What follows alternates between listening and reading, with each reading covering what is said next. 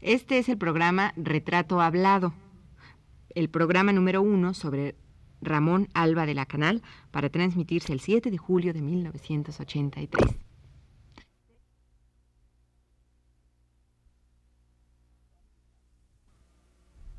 Radio UNAM presenta Radio UNAM presenta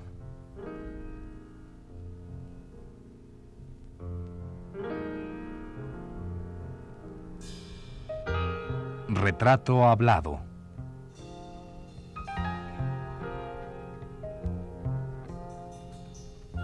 Ramón Alba de la Canal. Un reportaje a cargo de Elvira García.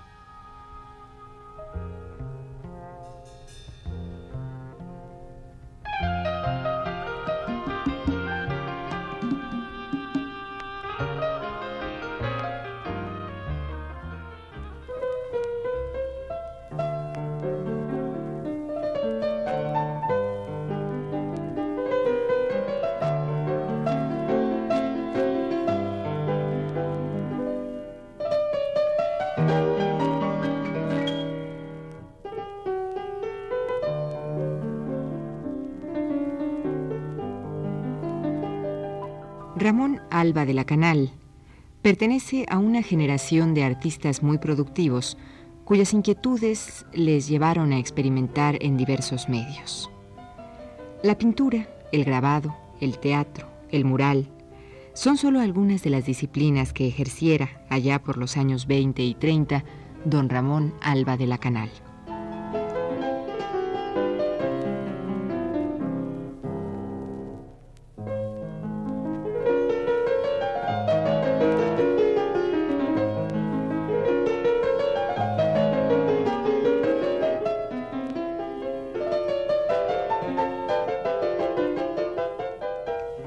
Probablemente el nombre de don Ramón Alba de la Canal sea desconocido para un sector de nuestro auditorio, aquel que nacido en la década 50 o 60 de nuestro siglo, se ha nutrido de las manifestaciones culturales del momento, pero desconoce aquellas otras anteriores realizadas por personalidades como don Ramón Alba de la Canal.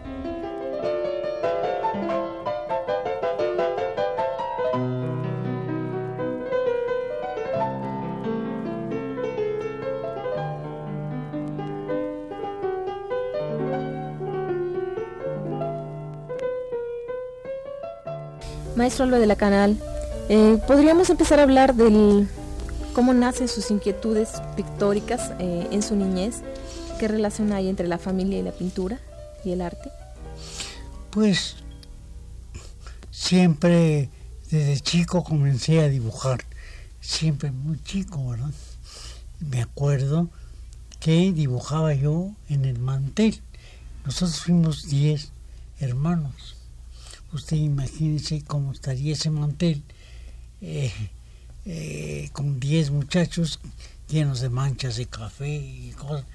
Y yo hacía de cada mancha de café un dibujo. Se me imaginaba allí ya que un perro, que una cabeza, bueno. ¿Con el mismo café? No, con lápiz. Mi mamá siempre protestaba por eso pero mi papá le, le, interesaba y a veces me decía, ¿a qué no sacas nada de esa mancha? Y a que no, bueno, así comencé. ¿Lo retaba un poquito? A... Sí, le, llamaba la atención. ¿Guarda usted algunos dibujos de cuando era niño? No, no tengo, realmente no tengo cuando esa época. me acuerdo que dibujaba muchas cosas, me acuerdo que dibujaba sin ver las corridas de toros, pero dibujaba con corridas de toros ahí, ¿verdad? Cosas así, pero muy, chico. Cuando mm, ya comencé mi primera pintura, que mi mamá me llevó a comprar unos colores y un cartoncito, por cierto, un cartoncito y ahí pinté varias cosas así en esa época, pero tenía yo, estaba en la escuela de primaria todavía.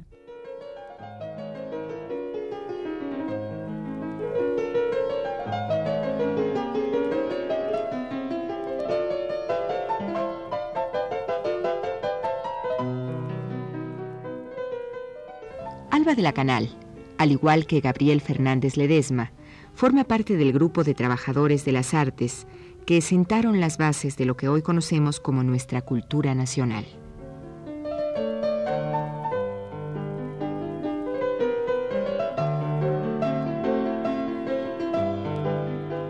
Así las cosas, si don Ramón Alba de la Canal pintó el primer mural al fresco, mucho antes que Diego Rivera, Gabriel Fernández Ledesma dirigió y echó a andar la primera revista de artes plásticas.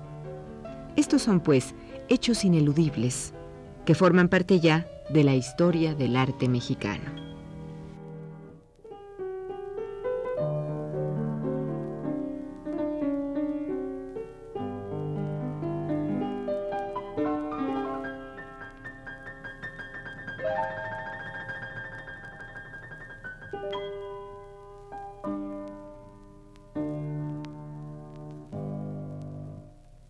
Maestro, ¿cómo era su casa? Eh? eh? la relación con su familia, ¿cómo, ¿cómo iba? Pues bien, siempre estuvo muy bien. ¿En dónde vivió usted de niño? Yo viví en, en Miscalco, allí, eh, después de Loreto, por allí, cerca de Loreto, de la, de la, allí, allí mi papá compró una casa, y allí vivimos todos, y allí nacieron casi mis hermanos. ¿En qué momento usted abandona alguna vez esa casa paterna, digamos, en la adolescencia o hasta la juventud? No, no, no la abandoné, allí me crié realmente, ¿verdad? Y hice mis cosas y hasta, ¿verdad? Eh, la abandoné cuando me fui de misionero y esas cosas que anduve de aquí para allá. Y no la abandoné sino hasta que me casé, ¿verdad? Maestro, ¿a través de quiénes se interesa usted eh, ya de niño por el arte ya formalmente? Pues hacía esas cosas, como le digo, pero quería yo entrar a la Academia de San Carlos, pero era muy difícil. Me acuerdo que nunca pude entrar, no había lugar, hasta que mi papá me metió allá un, ¿verdad? Que tenía ahí de Morelia, porque mi papá era de Morelia, y este y me metí allá. ¿Qué edad tenía usted? Pues he de haber tenido en esa época como unos 10 años, por ahí así. Muy jovencito. 11 años, o 12 años, pues. ¿Y a partir de ahí empezó usted a pintar? Ah, ya pintaba así cosas, ¿verdad? Pero acuarelas, ¿verdad? Ya en la casa, sí unas cosas. Eh, de allí era dibujo académico que nos enseñaban, ¿verdad? hacer rayas y cosas, ¿verdad? Que no sirve para nada eso realmente. Pero en fin, ahí pasé. ¿Cuánto tiempo estuvo usted en la academia? Eh, el primer año me la pasé ahí haciendo rayas. No me acuerdo el nombre del maestro ahorita. Este, luego el segundo año estuve con Nacho Rosas, eh, que acababa de llegar de, había sido pensionado por ahí, por en la academia, y dibujaba al carbón, era muy y me gustó mucho esa cosa y allí me senté junto al faro al faro también estuve en esa época era de la misma edad los dos y allí dibujábamos los dos. ¿Mm? ¿Cuándo considera usted que empieza ya eh, a tomar como actividad definitiva de su vida el, la pintura, el, el dibujo? Eh, cuando me entusiasmo más fue una exposición que hicieron en la academia. No había ido, yo nunca había visto una exposición, pero esa exposición ahí eh, que Erran exponía, este eh, Ramos Martínez, eh, que no todo, bueno, una de esa época, ¿verdad? Y entonces eso me entusiasmó.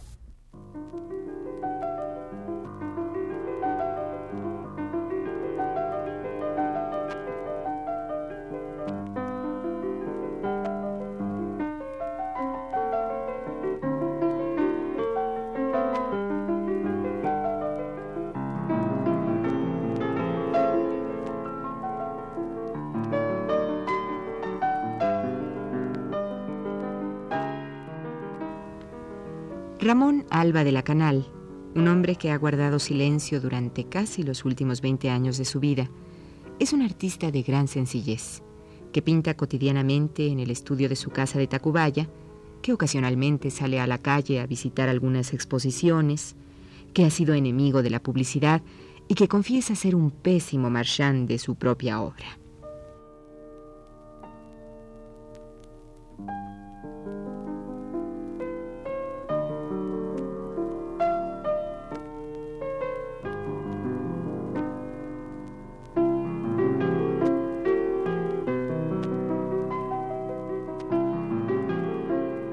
Maestro, antes de ligarse al movimiento estridentista, eh, ¿con qué grupo de pintores, de artistas estaba usted ligado? Pues en la escuela eh, al aire libre de Coyoacán, que él estableció Ramos Martínez.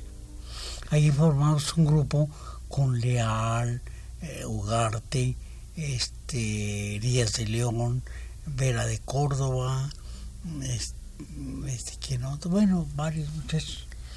¿Y qué resultado tuvieron esas escuelas de, al aire pues libre? Pues esas escuelas al aire libre fueron maravillosas, que las cortaron, no sé por qué, pero yo he visto cosas de, esa época, qué maravillas hacían en esa escuela. ¿Usted cree que eran verdaderas eh, escuelas para formar eh, pintores o nada más para pues, preparar, para iniciar, para motivar?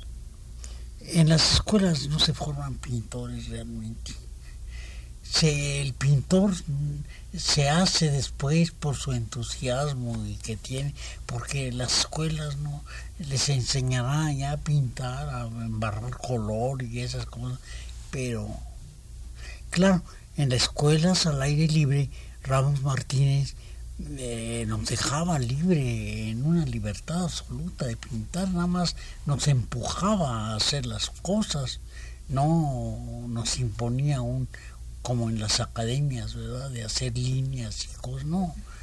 Y cada quien hacía sus cosas sintiéndolas y viéndolas de ellos. Por eso fueron maravillosas.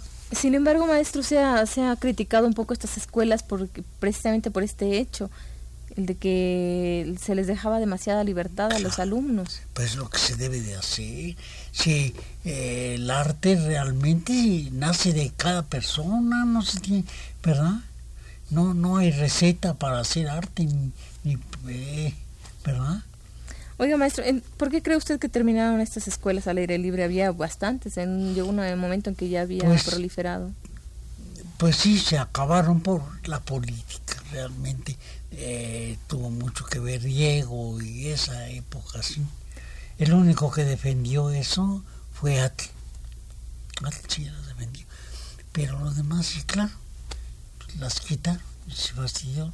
¿Usted cree que tiene que ver con esta, con estas opiniones en contra de que, que, Diego Rivera expresaba acerca de, que la formación de pintores pues no era realmente buena a través pues de sí, Diego no le interesaba eh, eso.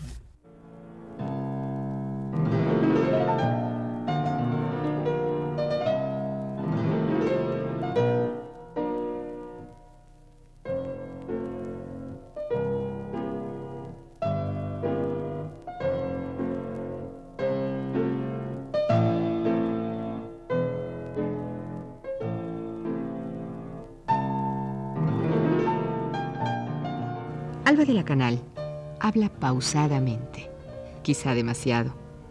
Ayudado por su bastón, camina lentamente, pero se muestra siempre, a pesar de la fragilidad de su figura, como un hombre autosuficiente y lúcido.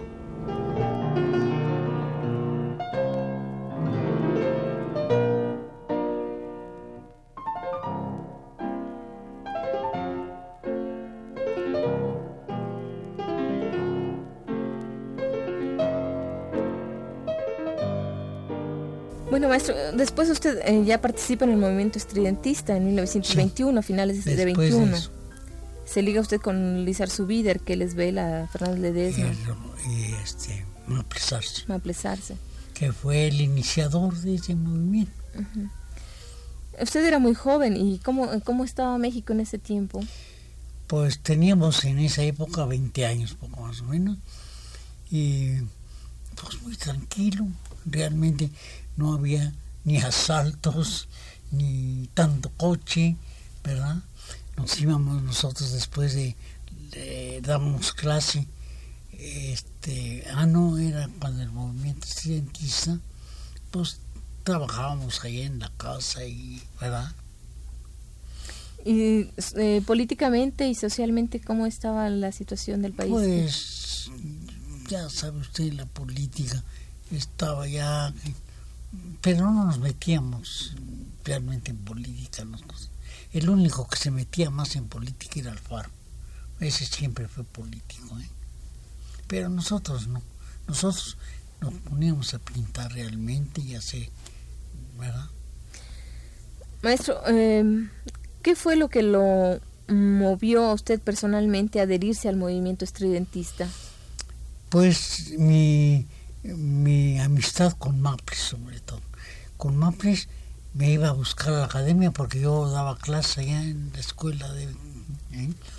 Entonces me iba a buscar y nos íbamos a tomar un café allá en las calles de la moneda que había un café estilo español y hablábamos de pintura porque le gustaba mucho la pintura. Él estaba estudiando leyes y ahí, ¿verdad? Él me contaba sus cosas y de allí comenzó la cosa, ¿verdad? Luego comencé a ilustrar las cosas de ellos, ¿verdad? Me interesó esa cosa de ellos, ¿ya? El estridentismo camina un poco a la par del populismo que se maneja en ese, pues se puede decir el, nacionalismo también que se maneja en esa época también con Diego Rivera en la pintura nacionalista, de mural. Eh, Podría decirse que, que, podían convivir estas dos, digamos, la, la vanguardia que era el estridentismo y el, nacionalismo que tenía buscaba las raíces nacionales. ¿No había rechazo hacia ustedes? No, porque mire, yo fui pionero del muralismo antes que Diego. Todavía Diego no venía a México. Vasconcelos nos eh, fue una vez a la escuela y le dijo a Ramos que quería que se decorara el paraninfo de la preparatoria. Él nos dijo eso.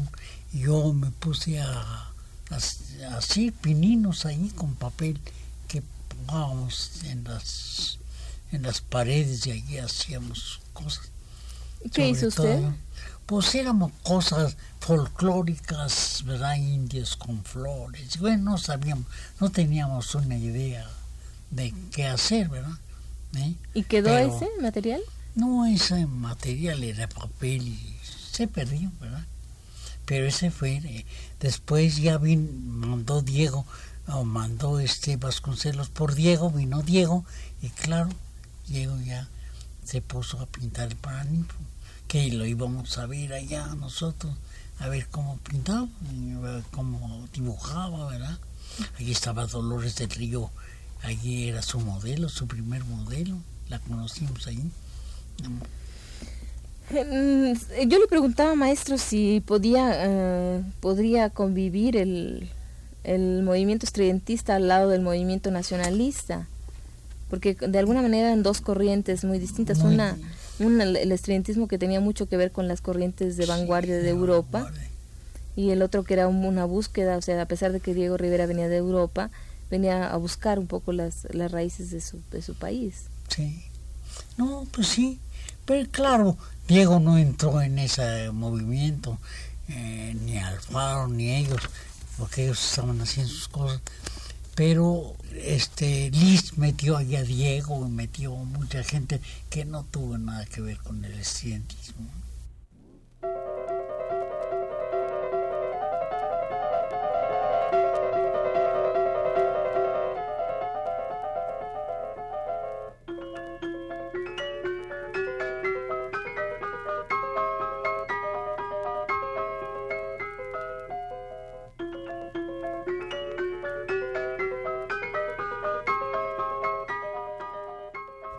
Es esta apenas la introducción a la larga e interesante vida de uno de los mexicanos que participó en los movimientos gremiales artísticos más importantes de nuestro país, de los cuales le hablaremos a usted a partir del próximo programa.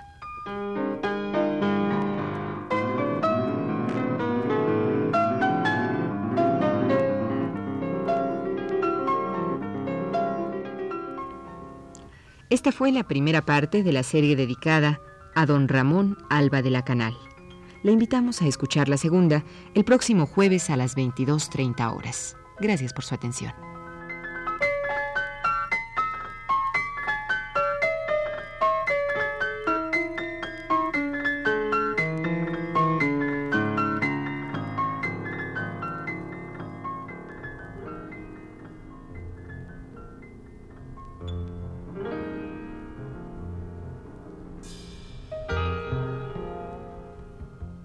Radio UNAM presentó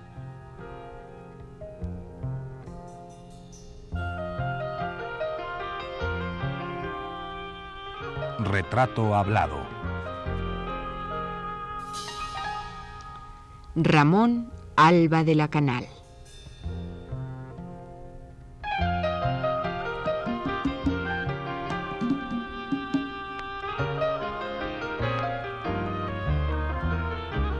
Reportaje a cargo de Elvira García. Realización técnica de Abelardo Aguirre y José Gutiérrez. Voz de Yuriria Contreras. Fue una producción de Radio UNAM realizada por Juan Carlos Tejeda.